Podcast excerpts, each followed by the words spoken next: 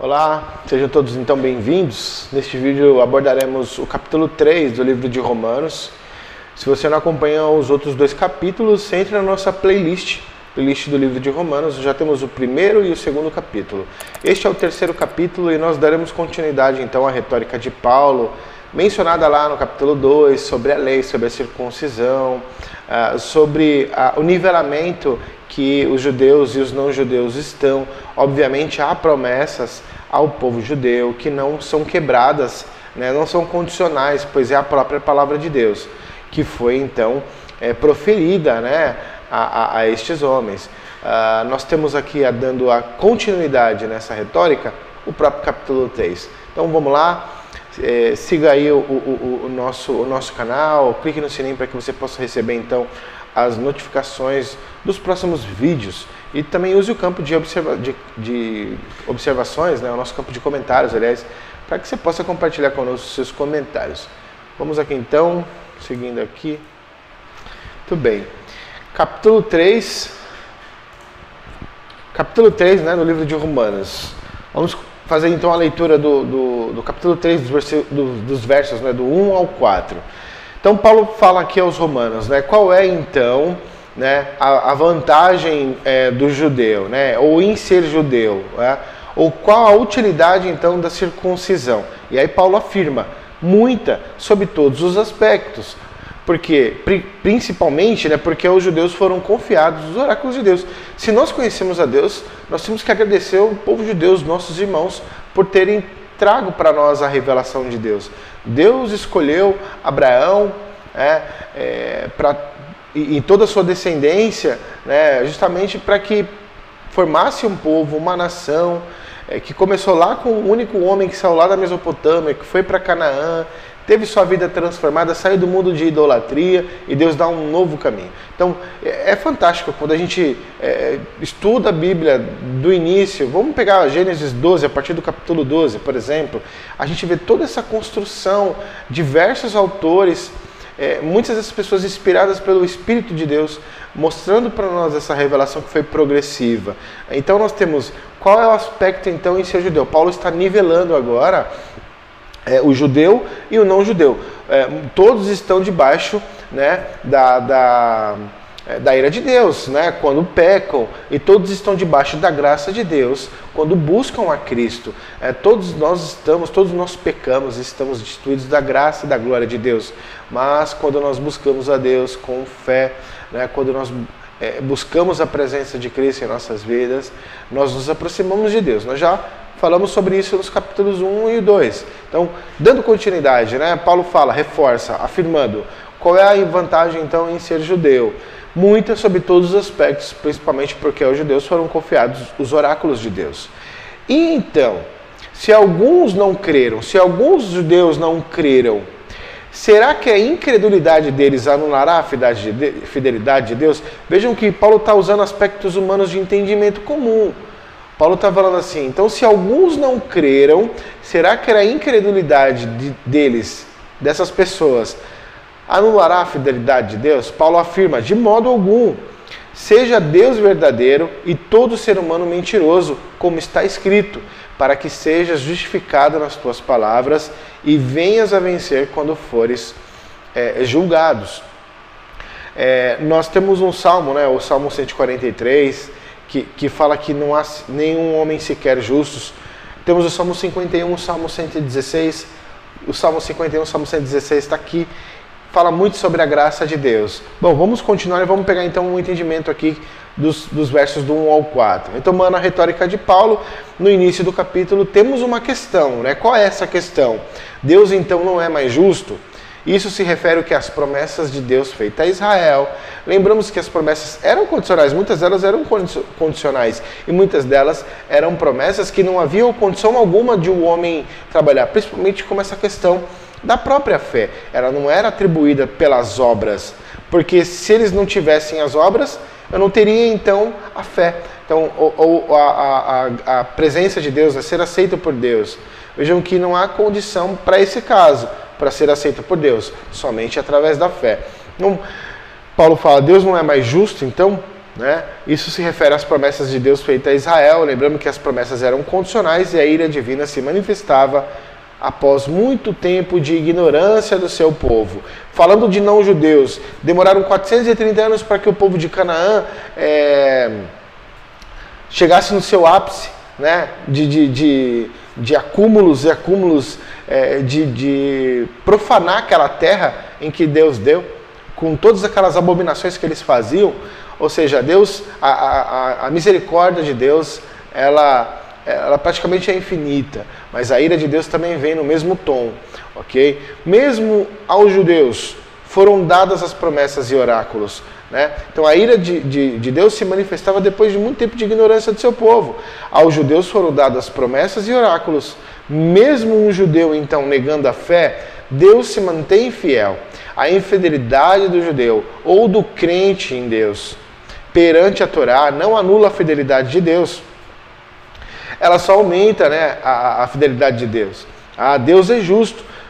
Dessa forma que Deus vai julgar o mundo, porque não é a minha injustiça, que eu vou até comentar aqui no próximo, nos próximos versos, não é através da minha injustiça que eu glorifico a Deus, que eu exalto a Deus, eu exalto o nome de Deus. Não é isso. Muitos entendiam que os ensinos de Paulo trazia esse entendimento, mas não é aqui a questão. Eu vou falar conforme está escrito, porque eu acabo até é, falando o que vem a seguir. Né? Então, é, mesmo um judeu negando a fé, Deus se mantém fiel. A infidelidade do judeu perante a Torá não anula a fidelidade de Deus, ela só aumenta mais a de Deus. Deus é justo, justo, Deus julgará a todos, seja quem tem a lei como quem não conhecia a lei. Deus julgará o mundo. E há um Salmo 143 que relata que não há um homem sequer justo. Justo. Leia depois então o Salmo 143, que relata que não há um homem sequer justo. Por isso que todos estão é, destituídos da presença de Deus. Ok? Mas, mais uma vez, para se aproximarmos a Deus é necessária a fé no teu filho. Ok? É, lembramos que também isso que foi escrito né, no Salmo 143 foi muito antes de Jesus Cristo vir à Terra, tá? Em, em, em forma de homem, tá? Uh, o, Salmo, o Salmo 51 e o Salmo 116 falam sobre a ira de Deus. Para você ter uma ideia sobre, essa, sobre a graça de Deus, o Salmo 51 fala sobre o pecado de Batseba, em que Davi comete aquele pecado de adultério. Então, percebam em todo aquele aspecto em que Davi ele, por isso que Davi é considerado um homem conforme o coração de Deus, né? Porque ele confessava os seus pecados a Deus, ele buscava Deus, buscava a, a, a, a graça de Deus e buscava com que Deus transformasse o seu interior, né? Nós somos, é, inclusive quando ele fala que ele foi concebido é, sobre o pecado, né, através da sua mãe, é sobre a inclinação que nós temos em cometer o mal, o pecado, que vem lá de Adão. Então, quando Adão e Eva eles são separados da presença de Deus, nós temos a inclinação de fazer o que é contrário a Deus. Não que a no nossa natureza ela seja ruim, mas nós temos a inclinação de fazer o que é contrário a Deus. Leia o Salmo 51 no nosso site aqui no estudandabiblia.org tem um estudo falando sobre o Salmo 51, onde eu abordo essa questão é, dos acontecimentos que ocorreram com Davi, sobre o salmo em si e dando uma explanação, um, um, um, um conhecimento aí para que você possa adquirir, beleza? Seguindo aqui então os capítulos, capítulo 3, aliás, dos versos 5 ao 8. Daí Paulo dá, dá continuidade, mas se a nossa injustiça evidencia a justiça de Deus, que diremos? Seria Deus injusto por aplicar a sua ira? Olha, observem o que Paulo está dizendo é, eu vou até marcar aqui no texto, justamente para a gente compreender o que Paulo está querendo explicar. Por exemplo, se a nossa injustiça, se eu cometo uma injustiça e através da minha injustiça evidencia a justiça de Deus, é isso que Paulo está dizendo. O que diremos? Seria então Deus injusto por aplicar a sua ira? Aí Paulo está dizendo, eu falo em termos humanos, eu falo de forma humana, de forma como que vocês compreendem aquilo que é, está aqui diante de vocês. Se a nossa injustiça evidencia a justiça de Deus, seria então Deus injusto em aplicar sua ira? Não. Tá? É claro que não, pois do contrário, como Deus então julgará o mundo? Porque Deus deu suas leis, seus estatutos, para que o homem pudesse então seguir. Eu vou explicar isso melhor durante aqui o nosso estudo sobre essa questão da lei, sobre essa questão do que Deus, é, qual foi o objetivo então da lei? Além de instruir e ensinar, ela servia também para outras coisas. Tá? E agora Paulo está dizendo aqui, ó, e, eu vou riscar aqui no texto, ó, e se a minha mentira, veja só, se a minha mentira faz com que aumente a verdade de Deus para a sua glória, por que ainda sou condenado como pecador? Eu te pergunto, por que então Paulo então é condenado como pecador se a mentira dele faz com que a verdade de Deus é, é, aumente a sua glória? Primeiro, porque ele já começou errado, ele já começou mentindo e jamais você vai glorificar a Deus cometendo um, um ato errado que é contrário aos ensinos de Deus. Paulo está explicando aos romanos o que muitos estavam pregando, ensinando e falando sobre os ensinos de Paulo ok? E se a minha mentira, mais uma vez, mentira, faz com que aumente a verdade de Deus para a sua glória, por que ainda sou condenado como pecador? Sim, você é condenado como um pecador porque você mentiu. E mesmo aumentando então assim a glória de Deus, você continua mentindo e você continua fazendo o que é contrário a Deus. Você glorifica a Deus falando a verdade e somente dessa forma que você aumente a glória de Deus, ok? E aí Paulo está dizendo aqui, ó. E por que não dizemos, como alguns caluniosamente afirmam que o que fazemos, né? Eh, Paulo está dizendo que alguns afirmavam caluniosamente o que eles, eh, os ensinos dele, dizendo assim, ó, pratiquemos então o mal para que venha o que é bom. Então, Paulo está usando termos humanos para explicar daquilo que, pô, se a minha glória faz com que eu aumente a verdade de Deus, porque ainda sou condenado como um pecador? Isso poderia ser o que a maioria pensava. A maioria do povo pagão, do povo gentil, poderia pensar: pô, mas eu estou aumentando a glória de Deus, né? Tal. Não. Paulo diz assim: somente há uma verdade e ela está esclarecida no meu evangelho. Então, observe que Paulo está lutando também contra ensinos, doutrinas e contestando também aquilo que outras pessoas afirmavam, né? E aí Paulo continua: a condenação deles é justa.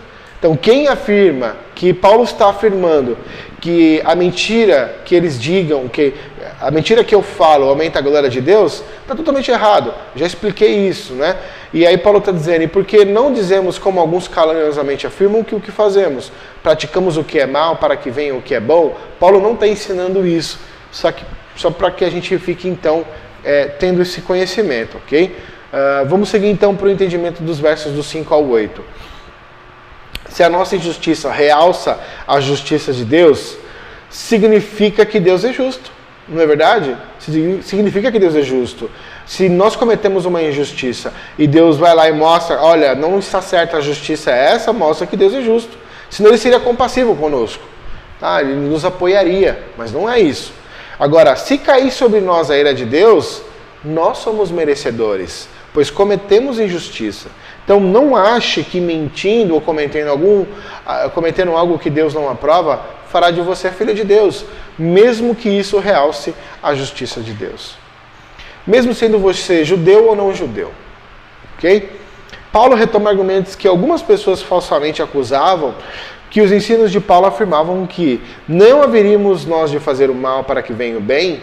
Então, quem interpretava dessa forma e ensinava a outros que isso era o que Paulo ensinava, estavam errados. E desses tais, então, a condenação é justa. Deus é que vai atuar sobre essas pessoas, ok? Capítulo 3, versos do 9 ao 18 que se conclui então, né? Temos nós alguma vantagem? Nós quem? Nós judeus? Paulo é judeu da tribo de Benjamim. Então, temos nós alguma vantagem? Não, de forma alguma, pois já temos demonstrado que todos, tanto judeus como gregos, estão debaixo do pecado. Salmo 143. Como está escrito, não há um justo sequer, não há quem entenda, não há quem busque a Deus. E essa citação que Paulo faz está no Salmo, é, no Salmo é, 14 Salmo 14 vai explicar para nós direitinho que todos também pecaram, não há um sequer. Então, Paulo está explicando, trazendo citações do Taná, da, da, do Antigo Testamento, e explicando e dando a, a sua exegese, né, da sua compreensão, explicando, obviamente, uma revelação de Deus aqui para ele. Né? Todos se desviaram e juntamente se tornaram inúteis. Não há quem faça o bem, não há um sequer. A garganta deles é sepulcro aberto, com a língua enganam veneno de víbora está nos seus lábios. A boca eles a têm cheia de maldição e amargura. Os seus pés são velozes para derramar sangue. Nos seus caminhos há destruição e miséria. Eles não conhecem o caminho da paz. Não há temor de Deus diante dos seus olhos. Ora, sabemos que tudo que a lei diz é dito aos que vivem sob a lei para que toda boca se cale e todo mundo seja culpável diante de Deus. Está vendo? Sobre a questão das leis, sobre a questão de ser culpado ou inocente. Tudo que Paulo está dizendo aqui, ora, sabemos que tudo que a lei diz é dito aos que vivem sob a lei, para que toda boca se cale e todo mundo seja culpável diante de Deus.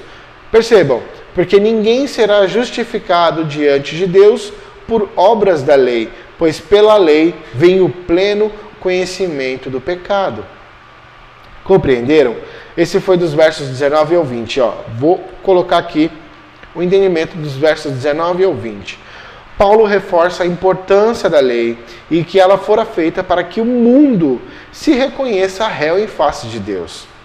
Porque diante de Cristo ninguém será justificado pelas obras da lei.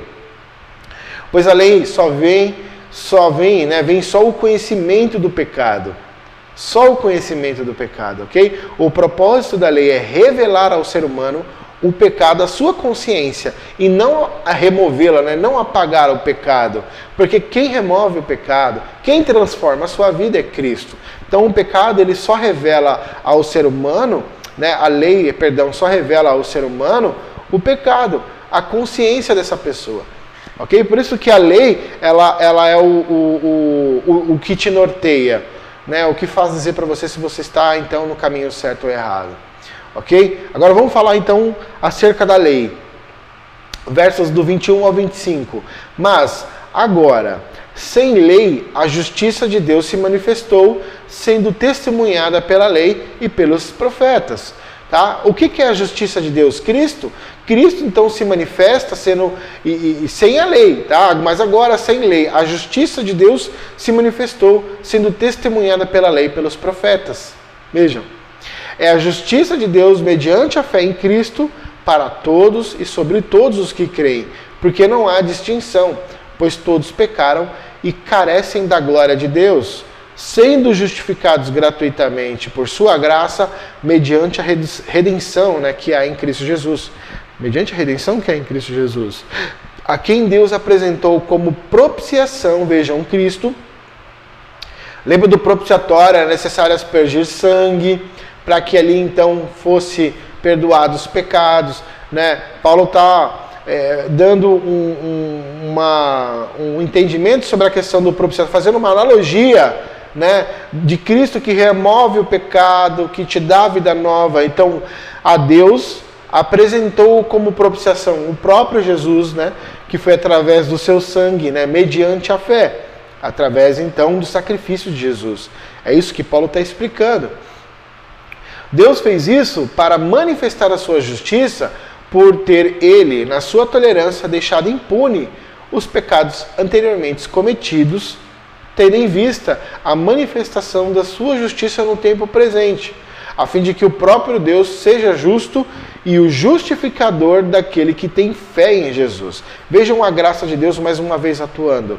Vejam quantos pecados Deus, tolerou. Tantas pessoas Deus, Deus tolerou, Deus perdoou, Deus permitiu que essas pessoas ficassem vivas, porque muitas das vezes a justiça de Deus era manifestada através da ira através então da retribuição das obras das pessoas que faziam.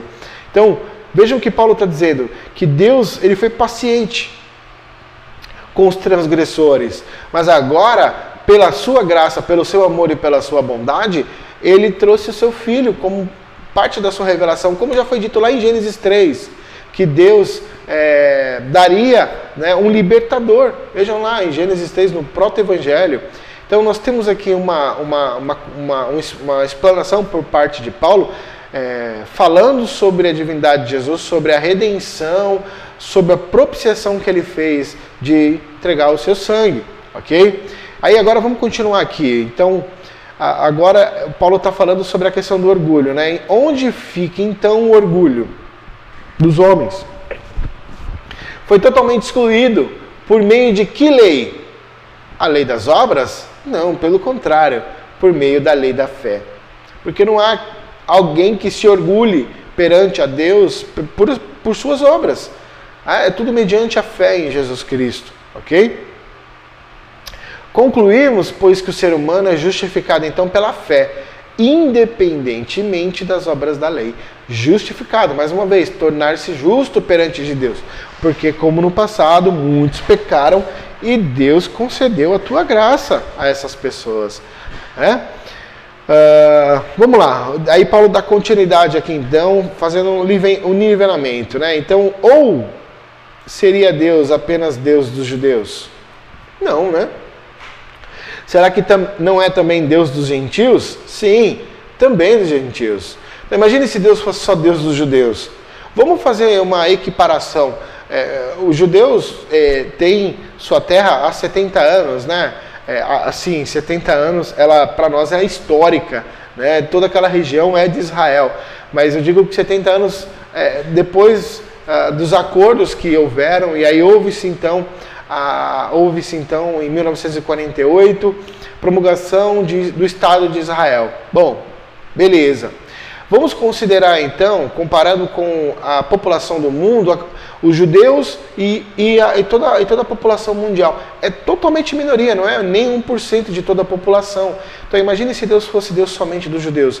Então ele seria um Deus muito pequeno, não Deus é Deus de toda a humanidade, Pai e Criador de toda a humanidade, tanto dos judeus como os não judeus. Ele somente escolheu Abraão e através da sua, da sua descendência é, de Abraão, né, para justamente trazer a revelação de Deus, ok? Compreenderam? Então, seria Deus então apenas Deus dos judeus? Não, ele também é Deus dos gentios, que agora não são mais povos da terra, são os próprios filhos de Deus. Visto que Deus é um só, um único Deus, ok? Monoteísmo aqui, meu irmão. Visto que Deus é um só, o qual justificará o circunciso a partir da fé e o incircunciso por meio da fé. Vamos lá? Visto que Deus é um só, o qual justificará o judeu a partir da fé e o não judeu por meio da fé. Anulamos então a lei por meio da fé? Vejam que Paulo afirma. Anulamos então a lei por meio da fé? De modo nenhum. Pelo contrário, confirmamos a lei. Vejam aqui, infelizmente, temos muitos ensinos dizendo que a lei não é válida, que a lei não vale mais, que ela foi abolida com Cristo. Infelizmente, todas essas interpretações estão errôneas. Vejam aqui o que Paulo está dizendo. Anulamos então a lei por meio da fé? Não, de modo algum. Pelo contrário, confirmamos a lei. Ok? A lei não serve para salvar, mais uma vez, reforçando a lei, não serve para salvar, ela serve para te nortear, para dar o caminho a você. Ok? Nós lemos dos versos 26 ao 31 e aqui nós temos então a revelação das justiças de Deus do 21 ao 31.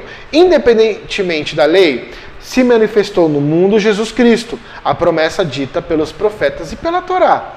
Essa justiça opera de fé, pela fé em Jesus Cristo, em favor, em favor de todos os que creem, pois não há diferença em judeu grego ou gentil. Todos pecaram e estão afastados da glória de Deus e são justificados gratuitamente por sua graça em virtude da redenção realizada em Cristo. Lembra da propiciação que eu comentei aqui, né? É, em Cristo, o ser humano então é justificado pela fé, sem a prática da lei, tá? Há somente um Deus que justificará os circuncisos pela fé e os incircuncisos através da fé. Os judeus pela fé e os não-judeus através da fé. Então aí eu coloco circuncisos, judeus circuncidados, incircuncisos, não-judeus, povos da terra, pagãos ou então é, gentios. Ok? Mais uma vez, a lei não salva.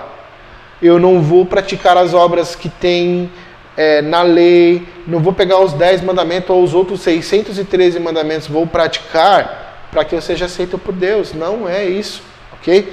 Somos aceitos por Deus mediante a fé através de Jesus Cristo, através de Yeshua, o Hamashia, ok? A fé então anula a prática da, da Torá, da lei? Paulo levanta uma questão que é interpretada mal, muito mal. Infelizmente, Paulo faz uma pergunta lá no verso 31. Então eliminamos a lei através da fé? E aí Paulo responde no mesmo tom, de forma alguma, pelo contrário, nós a consolidamos. OK? A lei agora não está mais em pedras. A lei está dentro do seu coração, dando a você a vontade de fazer o bem e a sua consciência que mesmo te julgará. Vejam a importância disso. Ah, então nós estabelecemos a lei de Deus em nossas vidas. Só a fé que age pelo amor permite a lei então atingir a finalidade que ela propunha, isto é, a justiça e a santidade do ser humano. A justiça do ser humano, a santidade, a separação do ser humano das coisas que há no mundo. Leiam João, é, 1 João, né, até Vou, vou, ler aqui 1 João ó, 2, 25, 2, 1 João 2, do 15 ao 16, né? Não amem o mundo, nem as coisas que há nele. Se vocês não amam o mundo, não amam a Deus. E aí, a Deus o Pai. Aí vejam que João está dizendo qual, o que é, mais ou menos, os aspectos do mundo. Nada que é deste mundo vem do Pai. Vejam, o que, que é nada que vem do mundo que vence o Pai? Os maus desejos da natureza, a vontade de ter o que agrada aos olhos e o orgulho pelas coisas da vida. Tudo isso não vem do Pai, mas vem do mundo. Então percebam que essa santidade do ser humano está em se separar dessas coisas do mundo. Ok? Eu espero ter ajudado de alguma forma. Espero ter contribuído positivamente em sua vida. Que a gente possa obter mais é, conhecimento, é, buscar mais a Deus através da leitura, não somente isso, mas buscar a Deus em todos os aspectos em todos os sentidos, colocando sempre Deus em primeiro lugar em nossa vida, porque colocando Deus em primeiro lugar em nossa vida, todas as áreas da nossa vida estarão é, em conformidade com Deus. Por isso eu coloco Deus em primeiro lugar, mesmo até do que a minha própria família. Vejam, quando eu coloco Deus em primeiro lugar, automaticamente eu estou colocando todas as coisas que são importantes em minha vida. A minha própria família, a qual Deus me deu. Então, eu agradeço por ter fico, é, estudado aqui conosco. Que Deus te dê paz, que Deus te dê a tua presença, o teu Espírito para habitar sobre a nossa vida. É, ative então aí o sininho para que você receba as notificações para os próximos vídeos. Que Deus os abençoe. Fiquem com Deus.